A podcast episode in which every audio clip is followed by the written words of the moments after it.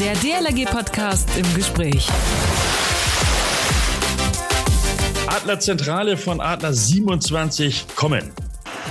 So, und bis jetzt an Nicht verstanden, wiederholen Sie kommen. Verflucht, was ist denn da schon wieder los? Das wird sich nun ändern, denn unser Funk wird umgestellt von analog auf digital. Was da auf uns alle zukommt, was wir zu tun haben und vor allem was besser wird, das klären wir jetzt und heute im DLRG Podcast im Gespräch mit dem zuständigen Bundesbeauftragten Information und Kommunikation IUK Gerd Hoschek. Moin, herzlich willkommen oder auch einfach guten Tag alle zusammen und natürlich ein fröhliches Grüß Gott. Mein Name ist Achim Wiese, ich moderiere diesen wöchentlichen Podcast, so auch heute am Sonnabend, Samstag, den DLRG Podcast im Gespräch. Vergesst bitte nicht, uns zu abonnieren bei allen bekannten Plattformen wie iTunes oder Spotify. Auf unserer Website unter dlrg.de slash podcast sind wir natürlich auch zu hören. Hier findet ihr übrigens auch alle Podcasts seit der ersten Stunde im Archiv. Natürlich dürft, sollt ihr gerne auch eure Kommentare abgeben. Und äh, das könnt ihr auch klassisch per Mail, nämlich an podcast.dlg.de. Zum Beispiel, wenn ihr eine Idee habt, mit wem ich hier einmal ein Gespräch zu einem bestimmten Thema führen soll. Heute mit mir im Gespräch der Bundesbeauftragte Information und Kommunikation IUK, Gerd Hoschek. Moin, Gerd. Hallo Achim. Gerd, bevor wir tiefer in die Funkgeräte einsteigen, erzähl doch mal so ein bisschen was über dich und äh, ja, auch so von dir, DLRG und so weiter. Jo, wie bin ich dazu gekommen? Als Zwölfjähriger war ich irgendwie in der Schule nicht, äh, nicht der langsamste im Schwimmunterricht und bin dann von meinem Lehrer mal zu DLRG geschickt worden, mich da ein bisschen weiterbilden lassen.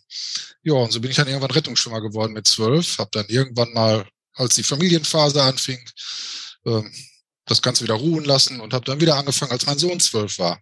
Ah. Wieder eingetaucht und da ich beruflich äh, im Funkmessdienst einer Behörde bin oder war, Ja. dachten sich einige Leute, es wäre vielleicht gut, wenn ich mich nicht nur um Schwimmen kümmere, sondern auch um die Funkanlagen der DLRG mich äh, kümmern würde. Erst in der Ortsgruppe und dann irgendwann auch auf Bundesebene. Aha, okay. Hattest du denn schon als Kind, will ich mal sagen, so, so den Drang äh, zu- zu kommunizieren und zwar über Funk? Walkie-Talkie, sowas wie damals? Ja, als Kind habe ich das mehr, als Jugendlicher mehr über Draht. Da haben wir so eine kleine Drahtfernmeldeanlage mal innerhalb unseres Hauses gebaut, Okay. dem, damit ich mit den Nachbarkindern ein bisschen quatschen konnte. und, äh, da, äh, und, und so ist deine Leidenschaft zum Funken entstanden oder wie muss ich mir das vorstellen? Ja, Leidenschaft ist das weniger. Das ist ein Beruf. Das ist ein Beruf, der auch dann am Ende Leidenschaft wurde, ja. Oh, okay. Ähm, du bist Bundesbeauftragter IOK, Information und Kommunikation. Was beinhaltet das? Das darf ja nun nicht verwechselt werden mit der Verbandskommunikation. Jo. Verbandskommunikation ist so mehr die Information des Verbandes in die Öffentlichkeit zu bringen. Und Information und Kommunikation ist dann die Informationen rein technisch vom Punkt A zum Punkt B zu äh, transportieren. Mhm. Also der Rettungsschwimmer möchte dem Wachführer auf dem Turm irgendwas mitteilen. Wie macht er das? Der kann jetzt winken, mit Flaggen zeigen. Auch das wäre IUK. Der kann sich auch eines Funkgerätes bedienen. Das ist dann die etwas feinere und schnellere Form. Okay. Gerd, wenn man die Jahre, Jahrzehnte, will ich sogar mal sagen, zurückblickt, dann gibt es ja gerade in der Funkwelt große Veränderungen. Ich denke da so an die 70er Jahre. Da hatten wir im Wasserrettungsdienst an der Küste, ich war da an der Ostsee, Telefone von der Bundeswehr bekommen. Die Dinger mit so einer Kurbel an der Seite. Äh, Zum Saisonbeginn Beginn mussten erstmal die Kabel verlegt werden von der Zentrale zu den jeweiligen Türmen. Äh, Das war alles sehr, sehr aufwendig. Wie hast du denn so die Entwicklung miterlebt? Ja, mit den klassischen alten Feldtelefonen, die funktionierten gut. Die konnte man aber ganz schlecht als Rettungsschwimmer mit aufs Boot nehmen und ins Wasser nehmen und dann losfahren. Ne? Ja, dann kam irgendwann, äh, wurden der DLRG wohl drei Funkfrequenzen angeboten. Oder die, man hat sie sich erkämpft, verhandelt. Und äh, dann ging das irgendwann ganz langsam mit dem Funk los, mit dem analogen Funk, mit drei Frequenzen oder drei Kanälen. Am Anfang waren es nur zwei, irgendwann kam ein dritter Kanal dazu. Mhm. Ähm, man hatte ja, am Anfang irgendwelche ausrangierten Funkgeräte von irgendwelchen Firmen, äh, von irgendwelchen Taxiunternehmen oder Handwerkerfirmen geschenkt bekommen. Hat die dann so ein bisschen umgebaut auf die DLRG-Frequenzen und ganz, ja, so Stück für Stück hat sich die DLRG auch ein bisschen professionalisiert. Mhm. Und äh, ja, sich Geld zusammen verdient. Die Funkanlagen wurden professioneller. okay. Und die analoge, die analoge Zeit begann. Ja, und, und die geht ja nun zu Ende. Nun heißt es Digitalisierung. Also irgendwie soll alles besser werden. Wie denn nun eigentlich, Gerd? Ja, besser. ja, 20, 2016 war, war so, ein, so, ein, so ein Schlüsseljahr. Da hatten wir mal auf unserer Ressortfachtagung äh, mit den Beauftragten, IOK-Beauftragten der Landesverbände einfach mal so über das Thema gesprochen. So immer mehr Funkgerätehersteller sagen oder haben uns auch schriftlich mitgeteilt, dass deren analogen Funkgeräte so Stück für Stück nicht mehr hergestellt und nicht mehr gewartet werden. Mhm. gesagt, können wir da, müssen wir da mal jetzt langsam reagieren? Und da war das noch alles ein bisschen verhalten. Müssen wir denn wirklich und Änderungen, jede Änderung ist teuer und kostet Mühe. Macht das Sinn? Da haben wir drüber nachgedacht. Und 2017 haben wir dann auf der Tagung äh, ja so Eckpunkte besprochen. Ne? Haben wir eingesehen, auf Dauer wird es keine analogen Funkgeräte mehr geben. Das lang mittelfristig, irgendwann in 10, 20, 30 Jahren gibt es nun mal einfach nicht mehr. Ja. Und dann ist die Frage, ab wann beginnt man den Weg äh, umzuschwenken auf das mhm. digitale Zeitalter? Und wir gesagt, wenn wir jetzt noch mitgestalten können und jetzt den Weg langsam rüberschwenken können, dann können wir uns Zeit lassen bis die analogen Geräte verschwunden sind, können wir sie ja noch benutzen. Und so langsam, Schritt für Schritt, können wir dann ins Digitale rübergehen. Ja, dann 2018 hat dann in äh, die Ortsgruppe Scharbeutz mit, mit dem Landesverband Schleswig-Holstein schon die ersten kleinen Versuche und Tests gemacht. Und dann hat sich wieder die nächste Fachtagung überlegt, ja, jetzt müssen wir die Rahmenbedingungen mal so festklopfen. Mhm. Wie können wir das? Was wollen wir? Was wollen wir auf gar keinen Fall? Wir wollen eigentlich in erster Linie nur einen Ersatz haben. Wir wollen, dass die alten Geräte kompatibel bleiben. Wir wollen, dass die Geräte, die in der Materialstelle bislang verkauft wurden, auch möglichst kompatibel, äh, möglichst lange kompatibel bleiben.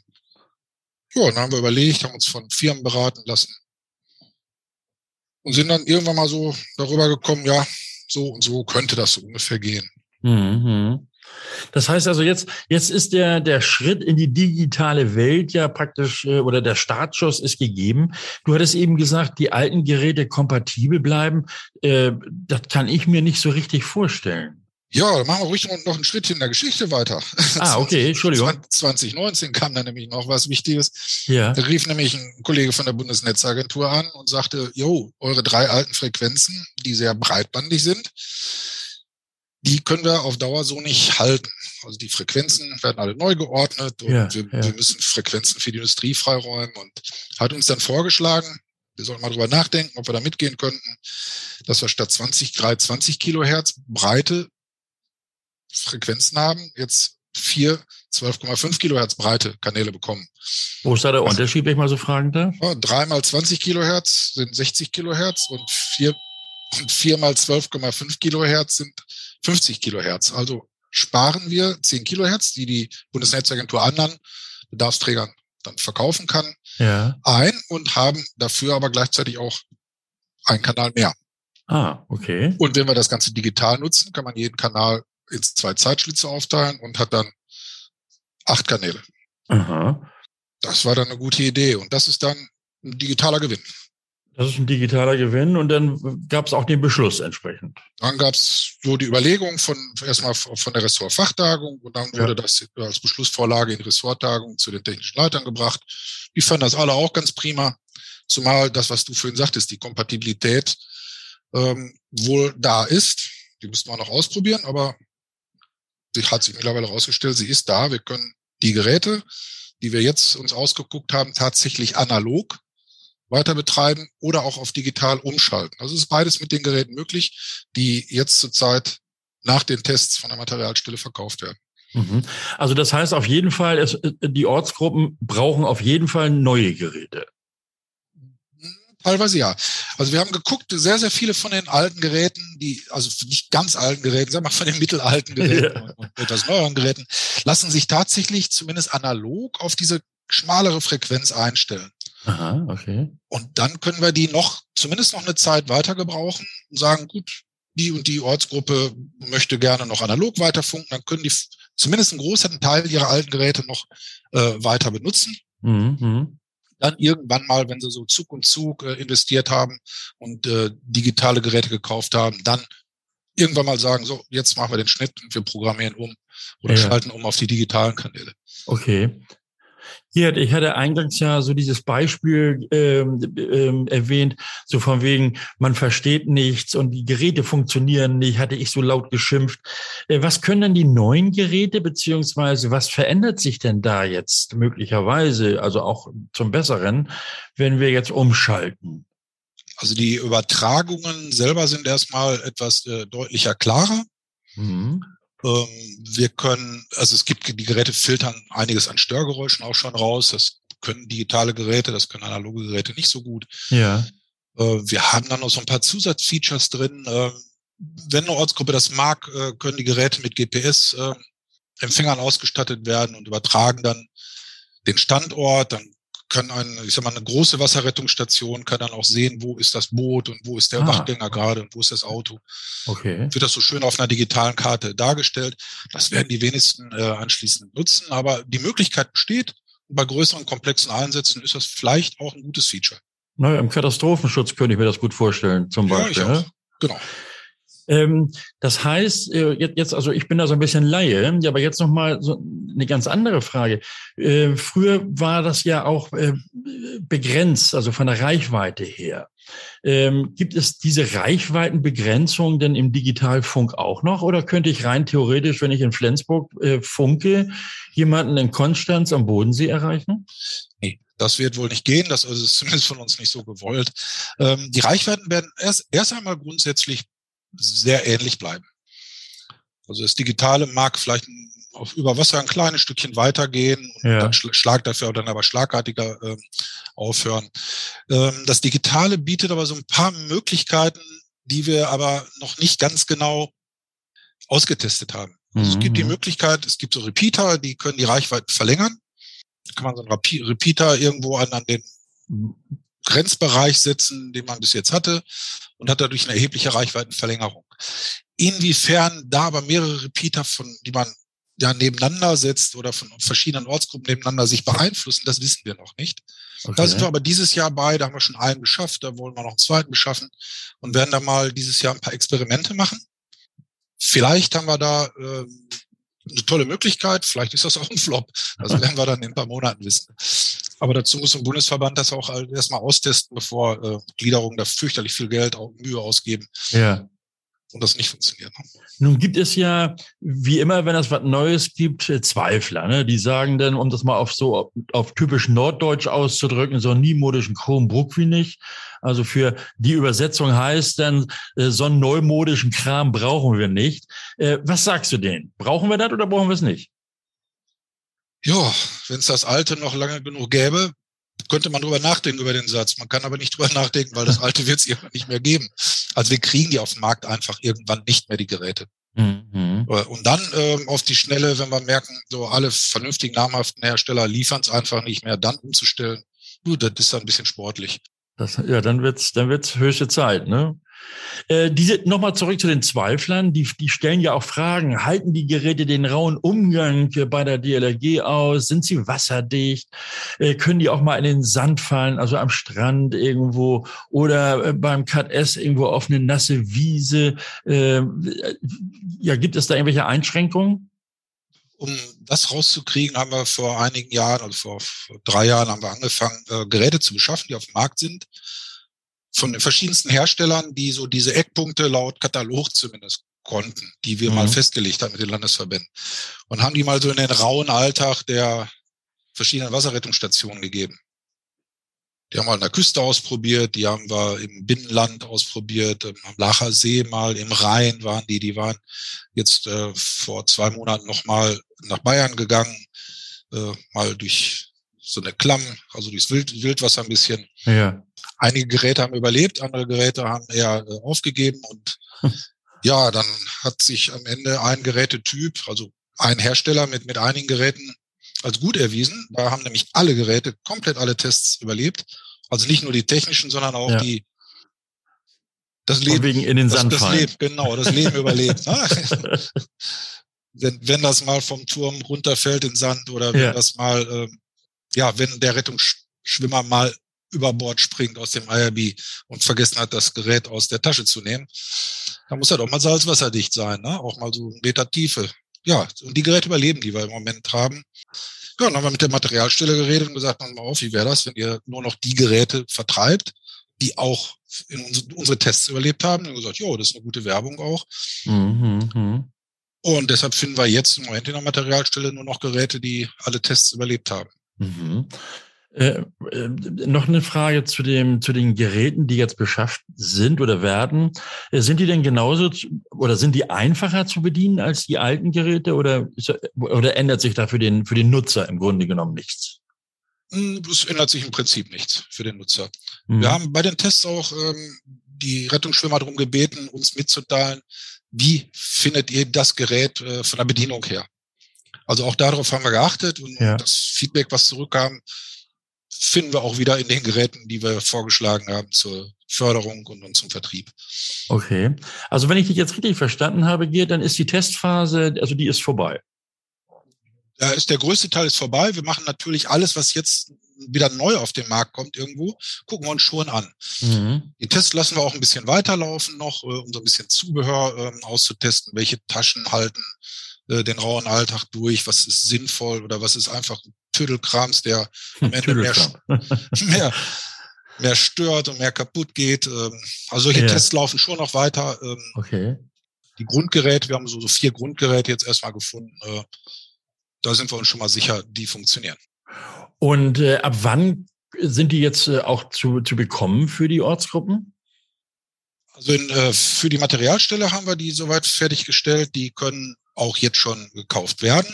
Im Moment gibt's nur leider bei elektronischem Krams, egal äh, ob es ein Staubsauger, ein Funkgerät oder ein Auto ist, überall, wo Elektronik drin ist, haben wir mit Lieferschwierigkeiten. Ja, das stimmt. Ah, da habe ich also auch schon gehört, also das kann sein, dass die nicht innerhalb von drei Tagen lieferbar sind, dass man da vielleicht auch mal zwei, drei Monate warten muss, leider.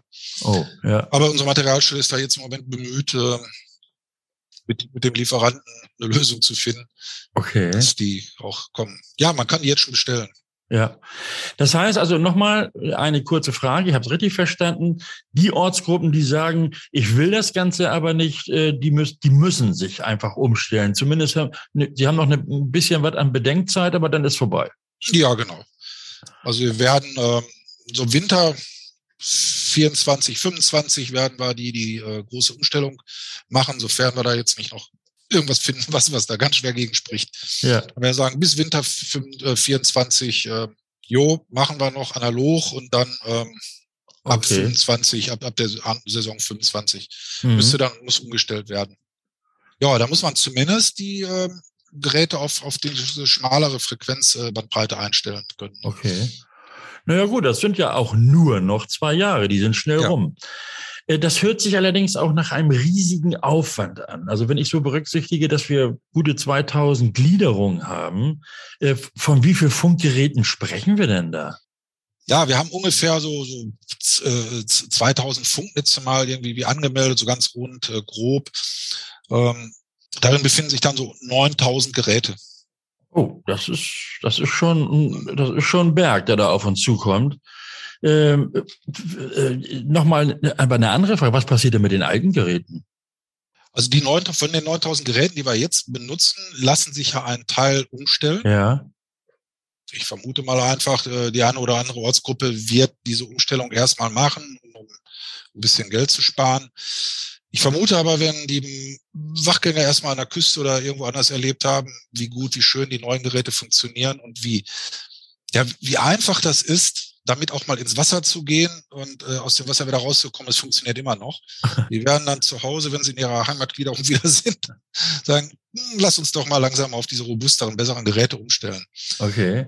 So, und wenn unser Bundesverband dann noch so eine Fördermöglichkeit findet, ähm, die ja wohl kommen wird demnächst, ähm, dann werden die auch, hoffe ich mal, so günstig angeboten, dass es sich lohnt. Dass es, auch für, dass es auch für die Ortsgruppen dann auch äh, Ja. vor allem leistbar und tragbar ist. Ja.